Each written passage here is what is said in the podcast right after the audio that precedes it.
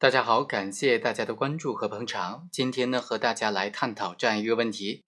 销售翻新的苹果手机，法院定罪的一个核心的要素是什么？法院为什么会认为像这种卖翻新苹果手机的行为是构成犯罪的呢？它的核心的理由是什么呢？我们今天呢，就通过这个案例和大家来简单的梳理总结一下。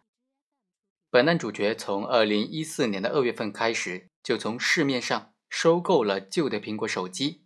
还购买了新的这种带有苹果注册商标标识的假冒的手机的外壳、显示屏、返回键、电池以及包装盒等等各种零配件，雇佣了多名工人，先后啊在他的仓库里面，就对这些收购回来的旧的苹果手机进行拆卸、换壳、组装、翻新。然后呢，就变成了假冒注册商标的苹果手机，对外出售牟利。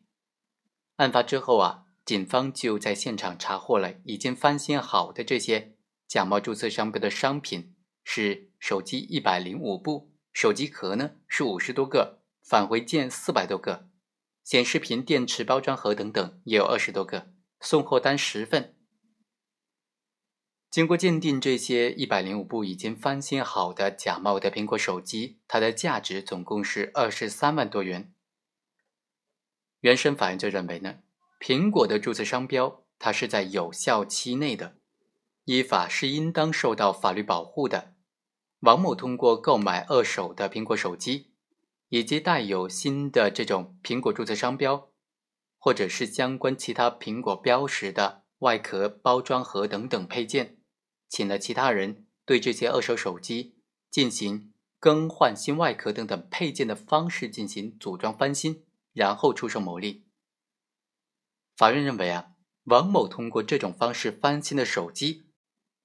其实呢他已经改变了原来二手手机的整体的结构。翻新之后的手机和原来的翻新之前的苹果二手手机是存在本质区别的，而且更换的配件上。是带有苹果和苹果注册商标标识的，被告人将带有这些标识的配件用于手机，以及购买相关的包装盒，这个和翻新手机配套一起出售，被告人的行为就属于使用苹果商标了，而且是冒用了苹果的注册商标的行为了。所以法院认为啊，王某以这种方式的翻新手机并且出售手机的行为，就属于假冒注册商标的商品行为了。于是呢，法院就认为啊，王某的这种行为完全属于生产加工假冒行为。而本案的非法经营的数额该怎么认定呢？王某已经对于涉案的一百零五部手机实施了假冒行为，而且呢，假冒了注册商标的这种翻新的行为。这一百零五部手机已经翻新的手机，它的价值就应当计入王某的非法经营的数额了。根据最高院、最高检联合出台的《关于办理侵犯知识产权刑事案件具体应用法律若干问题的解释》第十二条的规定呢，非法经营的数额指的是行为人在实施侵犯知识产权的行为过程当中，制造、存储、运输、销售侵权产品的价值，已经销售的侵权产品的价值就按照实际销售的价格来计算，制造、储存、运输。或者是没有销售的侵权产品的价值，就按照标价或者已经查清的侵权产品的实际销售平均价格来计算。侵权产品没有标价，或者是没有办法查清它的实际销售价格的，就应当按照被侵权产品的市场中间价格来计算。在这个案件当中，因为这一百零五部翻新手机没有标价，涉案手机翻新手机它的实际价格。仅仅只有被告人的供述来认定，没有其他的任何的证据能够相互印证和证实。辩护人提交的说淘宝网上相关产品的销售价格，也没有办法证实本案被告人销售这些翻新手机的实际价格，所以法院认为涉案翻新手机的实际销售价格是无法查清的。此时，公安机关依法来委托相关部门对于他的这一百零五部的价值。进行鉴定是符合法律规定的，这个鉴定结论呢是可以作为本案的定罪依据的。因此呢，法院认定本案当中这些非法经营的数额总共是二十三万多块钱。法院判决之后，被告人就提出了上诉，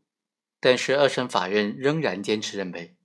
王某没有经过注册商标人的许可，将收购回来的旧手机和带有苹果、苹果注册商标标识的假冒的手机外壳、显示屏、返回键、电池、包装盒等等配件进行重新的这种组装翻新，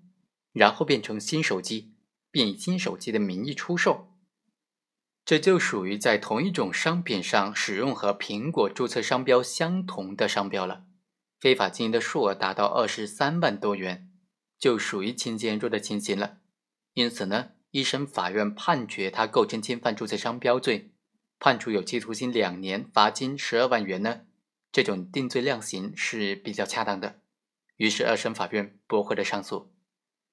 通过这个案例啊，我们可以发现。法院判定王某构成犯罪的主要依据就是说，首先被告人是进行了翻新行为；第二，他翻新用的配件呢上面有苹果的标识，但是这些标识是从市面上买来的，带有苹果标识的外壳、显示屏、返回键、电池或者包装盒等等配件，这些配件上的标识的商标都不是出自苹果公司，都是市面上买来的伪劣的、假冒的。苹果商标的标识，所以法院认为，像这样翻新之后的手机和原来没有翻新之前的苹果的旧手机，已经不是同一个苹果手机了。在这样的手机上使用苹果商标，而且是冒用的商标，是自己买来的商标，那么就构成侵权了，构成销售假冒注册商标罪了。好，以上就是本期的全部内容，我们下期再会。